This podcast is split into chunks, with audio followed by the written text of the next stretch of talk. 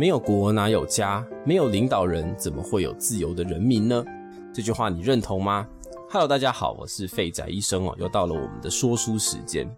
国家、政党、民族、家庭、人民、文化这些事物的关系，一直到现在都还是时常被拿出来讨论的话题哦。我们何等有幸呢，在一个开放的国家，在这里的教育啊、人民啊跟领导人的关系，已经不再像过去封建制度一样，有着这个权力不平等的这个阶级。那虽然政治上呢，还是常常有一些这个黑暗面啊，但至少已经做到了法律面前人人平等哦。领导人也是同时具备公民的身份。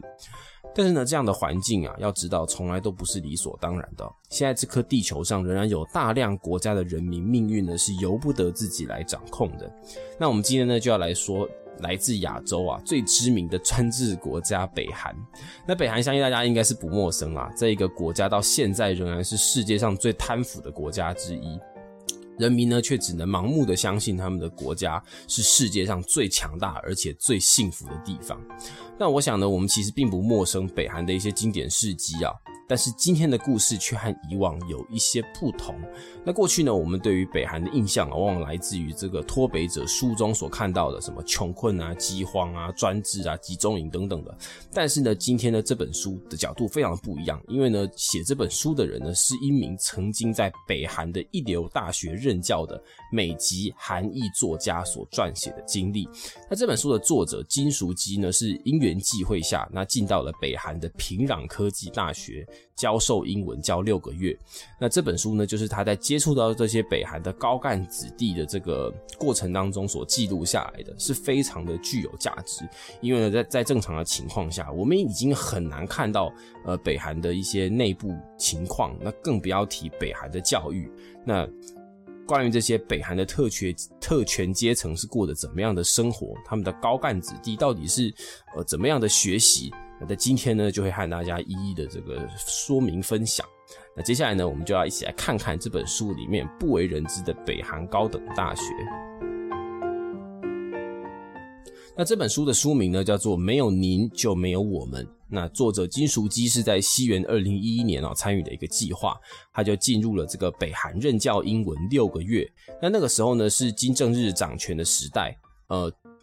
金正恩呢是还没有上位的。那对于这个了解北韩的渴望，以及他身为作家的身份，所以呢，他不断的在偷偷记录他的教学过程。但他同时心里也是很矛盾啊，因为呢，虽然他是老师，但他其实更期待。多带给学生一些这个其他国家这个除了英文以外的教导，还有一些知识。可是呢，这一群学生呢，不断的在资讯上和思想上都一直被严加的控制。而且更绝望的是，如果这一群学生知道了北韩以外的国家，例如隔壁的南韩啊，或是他们国家倡导啊、痛恨的美国，无论从科技上、生活水平上以及思想的开放程度，都远超自己的国家，在这样子的监狱当中，若尝到了自由的真相。这到底是救赎，还是另外一种痛苦的诅咒呢？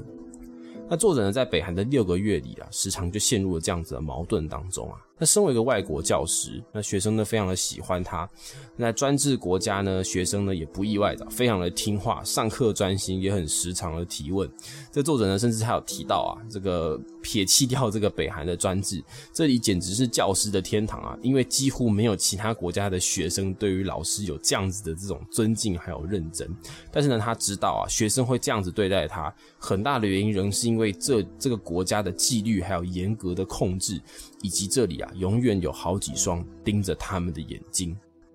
那作者提到啊，在这里教书需要有几个注意的事项。那例如，呃，穿着打扮必须要稳重，避免过度鲜艳的颜色，还有这个这个装饰华贵的衣服。那如果要走出校门，那也必须要事先申请。那如果是你想要独自出校门，想要到一些这个专门呃针对外国人开的一些餐厅呢去用餐的话，那你必须。还要帮司机以及旁边的坚守者付餐钱，因为他们会一，因为他们一定会跟着你一起吃，你不管去哪里，他们就会跟到哪里。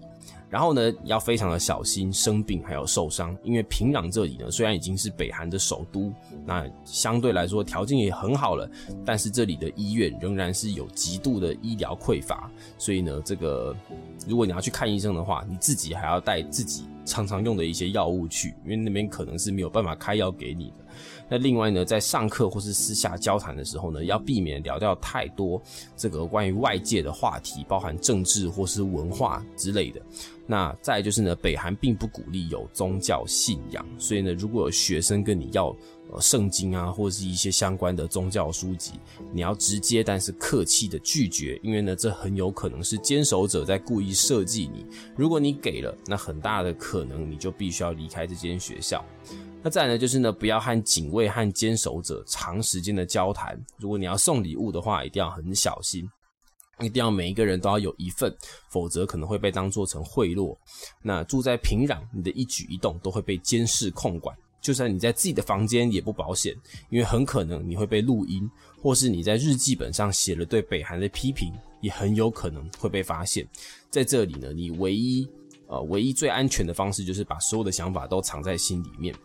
那写这些注意事项的时候啊，这个充分表现在这里教出，甚至是生活上的困难啊。那在二零一一年的北韩呢，仍然饱受这个物资的缺乏。那另外呢，作者也提到啊，学生虽然自小就受到了党的教育，可是呢，仍然对外界世界呢是充满好奇的。那在书中呢，其中有一篇就提到啊，就是其中有一名学生就提问的这个作者关于国会的问题。那当然了，解释国家的国会制度其实并不是太困难，但是呢，在这个国家，国会这种组织呢，很明显与北韩的集权体制是有冲突的。而就算北韩有国会，那一定也不是我们想象中的那种国会。那作者呢，当然是非常的谨慎啊，他就很客观的回答说，呃，如果是在美国的国会的话，那就是美国有五十个州，每一个州都有地方代表，他们会坐聚在一起，然后做出决定。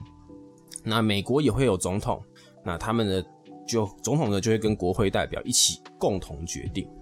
那他这样子回答完之后呢，那名学生接下来呢就继续问：诶，那为什么总统不直接就做出决策就好了呢？他应该是有权利的，不是吗？或者是呃，总统呢，他就是这个国家最大的啊，为什么他不能直接做出权利？那这个作者呢就很紧张，但是呢他也很有勇气，他就用。平壤科技大学就是他们，他现在在这间学校都做了一个例子，就是说呢，诶，这间学校虽然有校长有老师，校长老师是最大的没错，但是学生才是这间学校的重点，因为一间学校如果没有学生的话，那学校就失去了它的意义。那其实呢，这个观点呢就是民主啦。那这名学生也没有多说什么，但是呢，当他讲完之后呢，这个作者跟其他老师都很紧张，因为像这样的问题很可能就会带来严重的后果。可是呢，作者认为啊，这就是他必须要在这里的原因，就是尽可能的在学生这个心里面种下一些来自于体制外的东西，因为只有透过下一代，才有改变北韩的微小希望。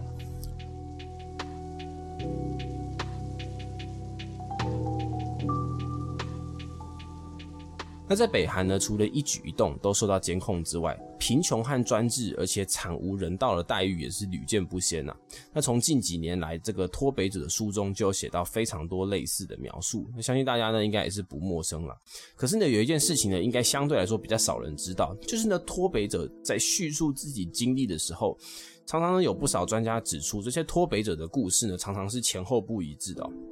例如最有名的那个作者朴妍美，就是那一本呢，呃，就是那本非常有名的那个书，就是为了活下去，曾经呢这个当红一时的这个脱北者的书啊，他就是这本书的作者。他本人呢在媒体上说的故事就常常前后反复，比如说他的父亲呃死亡的方式啊，还有一些比如说他曾经说，诶，在父母亲入狱之后，他自己被赶到山区，但随后呢又改口说，诶，他父亲入狱之后呢，他就住到了婶婶家。那这种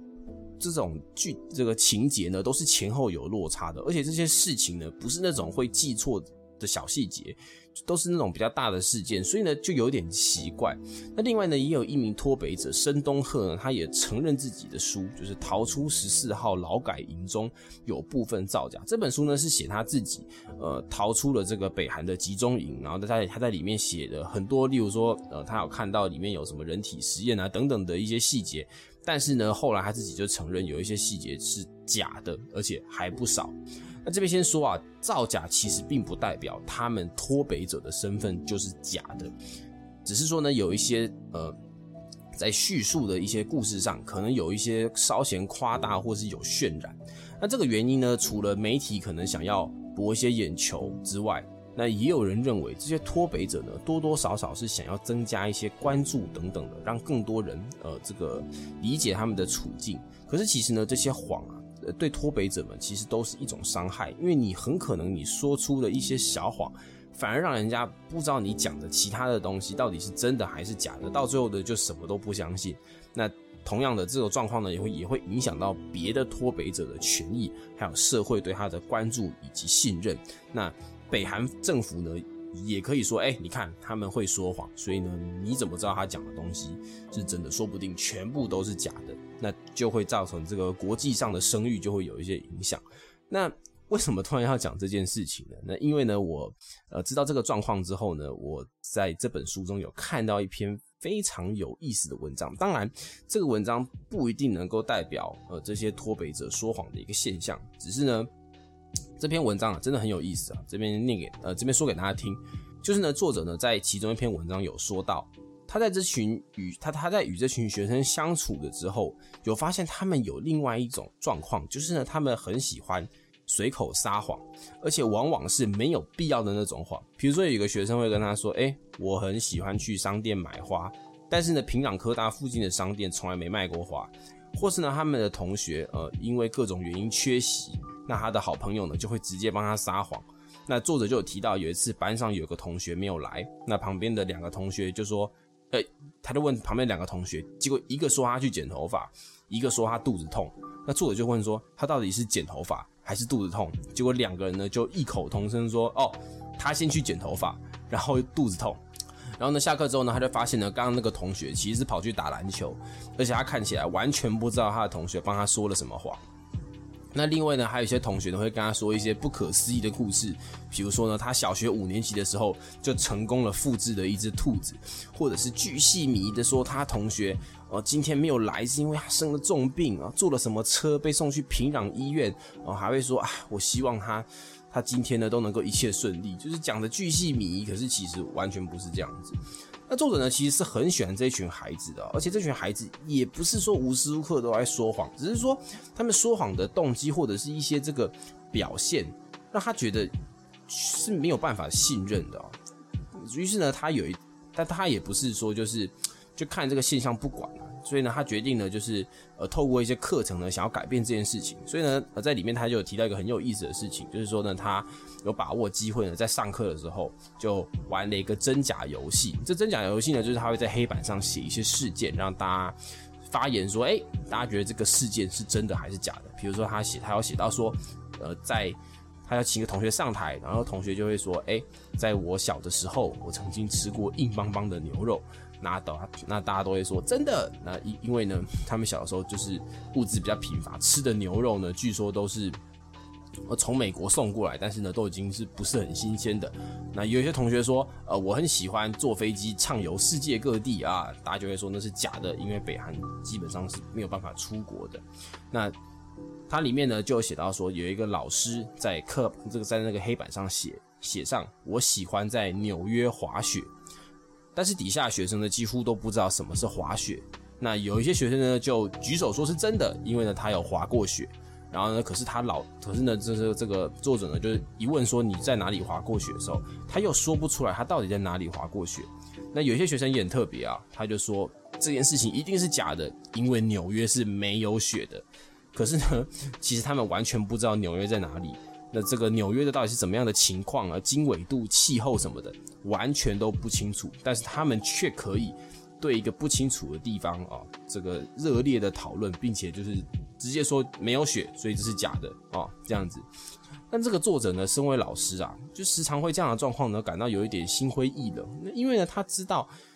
虽然他自己呢是来自于一个更容易得到信任的国家。可是呢，他仍然是不太懂为什么需要忍受没有必要，而且这些学生们常常是面不改色的说谎。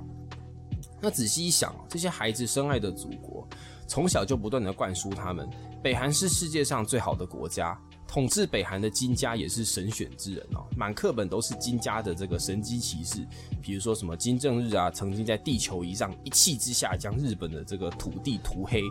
然后呢，当天全日本瞬间就是乌云笼罩啊，雷雨闪电交加，或者是说什么北韩的国父金日成啊，曾经呢这个骑过天上来的龙马，然后呢金日成呢是上古神人呢，呃这个指定他呢要治理韩国的天选之人。而最好笑的是，这些共产党员本身是并不鼓励宗教信仰的，可是呢却一天到晚为自己创造神话。那么如此国家的存在，何尝就不是一个最大的谎言呢？那作者呢，最后也明了，这其实呢，这是一个不存在真相的地方。这里的人也不在意到底说了什么谎。那最后呢，作者沉痛的在这篇文章中啊，写下了最后一段话：在那个傍晚，在太阳落下于永生塔后。落在这个城市、学校以及我所教的这些权贵子弟、这些可爱的孩子，还有说谎的孩子身后，我清楚的看出这里没有救赎。说说谎又如何呢？被拆穿了又怎样？我们的世界里早就没有了真实。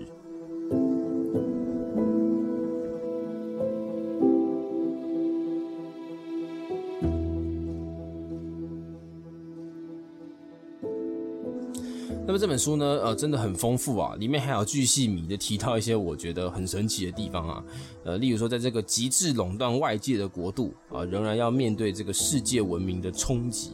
那因为呢，北韩就是一个使用这个大量的这个愚民政策的国家嘛，就是呢，让百分之九十的人享受不到自由世界的乐趣还有思想。而在这种环境下呢，就永远没有觉醒的一天。可是呢，这个世代进步的又很快。那北韩呢，又想控制整个国家的发展，但又不要让每个人过太爽，然后呢，又不想要太落后。那种种的这个这个冲突跟矛盾的心情之下，有一些的这个这个发展呢，就会就会受到限制，而且是很矛盾的。比如说呢，电脑和网络。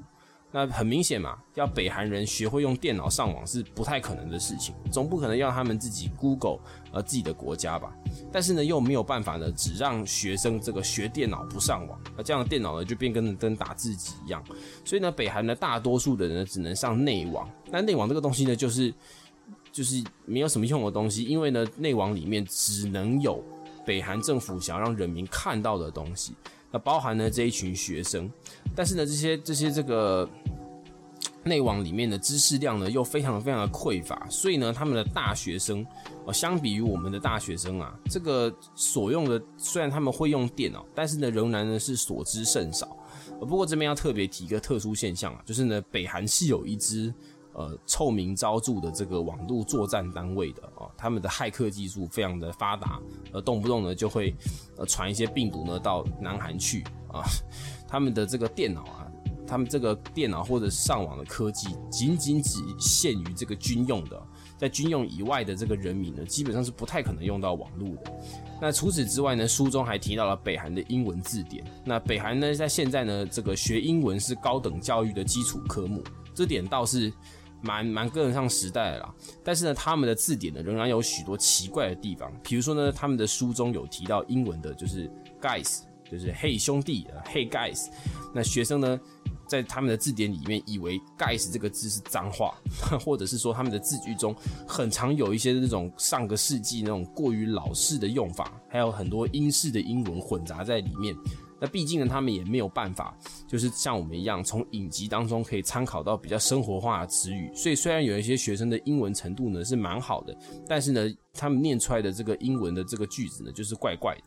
那很多东西呢，今天呢就是也没办法讲了。那鼓励大家呢去找这本书来自己去看一看。那么最后呢，我想要分享的最后一篇文章啊，那这篇文章很特别呢，是作者记录他教这群北韩大学生的一一堂作文课。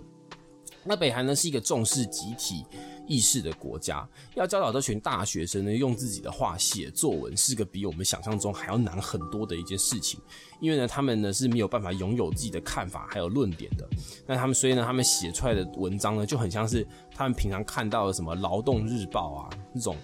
专门来洗脑他们的报纸一样。每一个人的文章里面不是在吹嘘自己的成就，或是用这种斩钉截铁的语气。表达一些没有理论支撑的观点。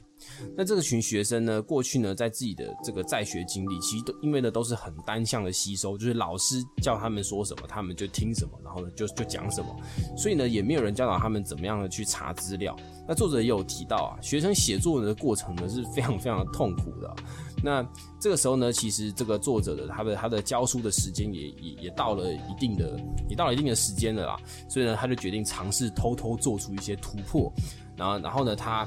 他就想要有一点偷偷的告诉学生，就是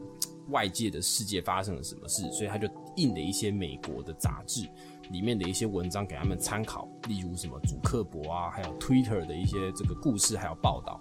但是呢，他们看了之后呢，他们。他们反而是觉得，觉得这些文章呢，要么很吹牛，要么就是很虚假，你知道吗？就是，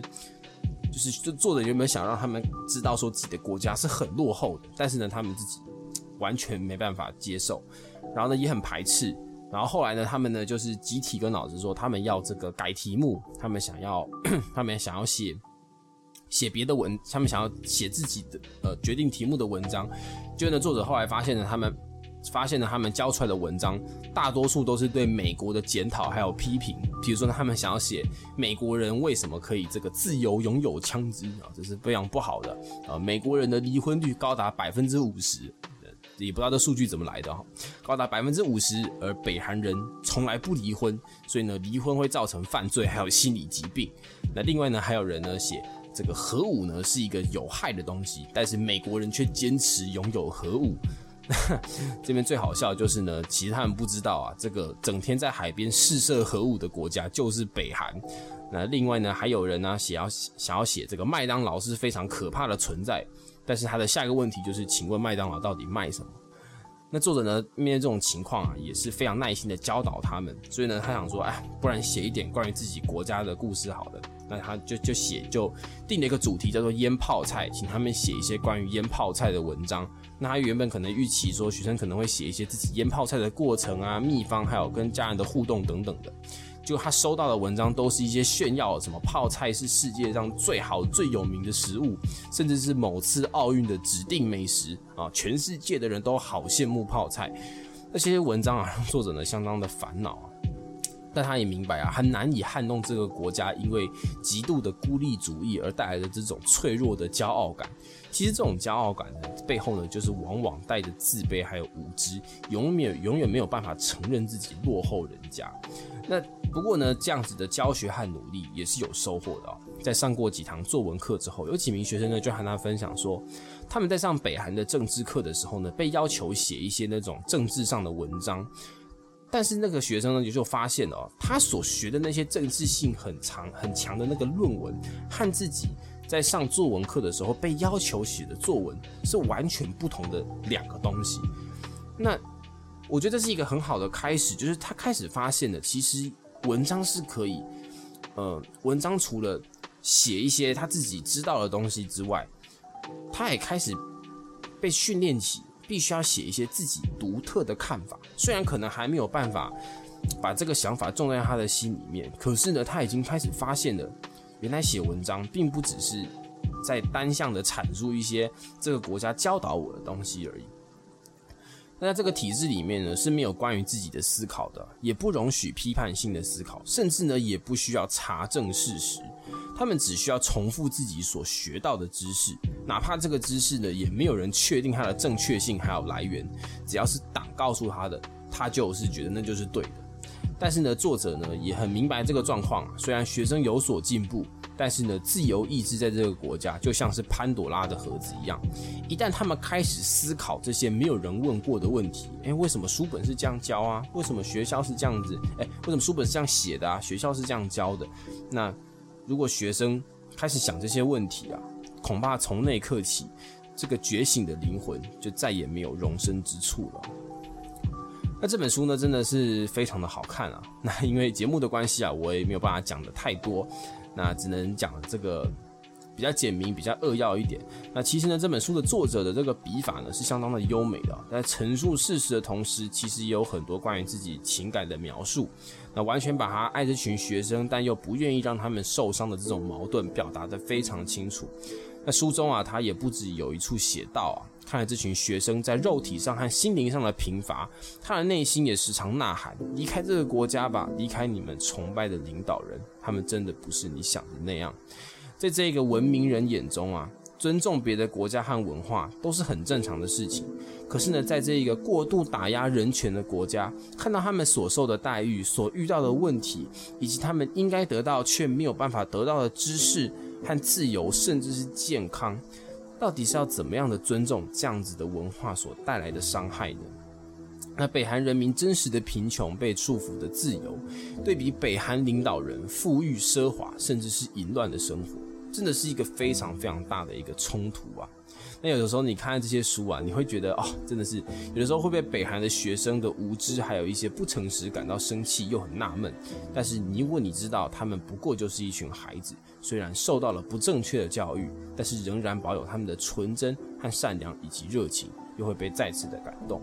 那么关于呢这本北韩第一线教育的书啊，今天呢就就讲到这边。如果大家有兴趣的话，记得一定要去找原书呢来看。那希望呢我们呢都能够感恩得来不易的民主以及思想自由。那我们此时此刻啊和世界各地人都活在同一颗地球上，